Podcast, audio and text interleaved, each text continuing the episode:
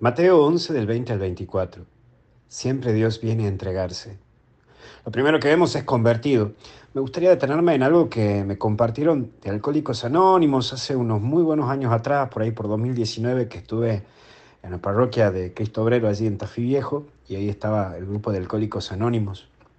Hay muchas cosas que me sorprendieron, yo no los conocía, y cuando uno se presenta allí, nunca se le permite que digan mi nombre es Pepito o Menganito y yo era alcohólico y estoy curado. Es un grave error, eso no se puede decir. Lo que te enseñan es que no podés decir ya no soy alcohólico, porque aunque no hayas bebido en años, aún uno debe identificarse con esa debilidad. Porque al negar esa debilidad te podés terminar convirtiendo en víctima de esa debilidad. Lo mismo te digo para tu vida en sí. Miren San Pablo que enseña que quien se cree firme tenga cuidado de no caer. En Alcohólicos Anónimos todos están en el mismo nivel, nadie engaña a nadie y por eso están ahí. Mira, en muy pocas instituciones, en parroquias, movimientos, congregaciones, se encuentra ese amor y esa comprensión. En Alcohólicos Anónimos, en una hora, los poderosos descienden, los humildes ascienden, piden perdón y fortaleza a Dios. Piden apoyo a los que los rodean y cuentan, esta semana tomé una copita, ayúdenme, por favor. Nadie finge nada muestran que son reales. ¿Cómo sueña una iglesia así? En la iglesia las relaciones se profundizan cuando la gente que está es real.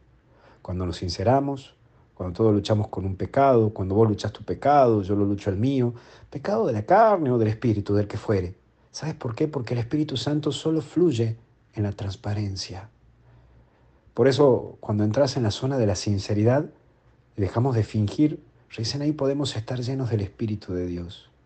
Aquí no importa que te caigas, sino que haces cuando vos te levantás después de una caída. No importa si hablas muchas lenguas, sino en qué haces con tu lengua cuando no estás diciendo palabras raras. Ahí está la buena conversión está la lucha interior. Por eso aparece la palabra milagros, porque la misma vida está llena de milagros, tu mismo día está lleno de milagros. Es por ello que tenés que tener la capacidad de mirar tu vida sabiendo que siempre hay una oportunidad de cambiar y una nueva oportunidad de vivir. Que los problemas son problemas, que tarde o temprano se van, pero que luego de un problema viene otro, pero que luego de una vida no viene otra, sino solo llega la eternidad. Entonces, animate a vivir la vida como un milagro. Viví el día. Comprende que es un milagro que vivas. Por último, lo riguroso. Aprende a mirar lo que tenés y deja de llorar por lo que no tenés. Toma valentía para decidir por tu vida y comprende que todo implica riesgo. Nada se logra sin riesgo. No se crece sin errores. Pero la clave es comprender y aprender de los errores, que luego te van a permitir crecer más en tu vida. No sé por lo que estarás pasando, no sé qué estarás viviendo en este momento en que me estás escuchando, pero sé que tu vida se va pasando, se te está pasando la vida. No dejes hoy de pedir a Dios que te dé la fuerza para seguir y que te dé la fuerza para decidir. Pero por sobre todo, que puedas asumir.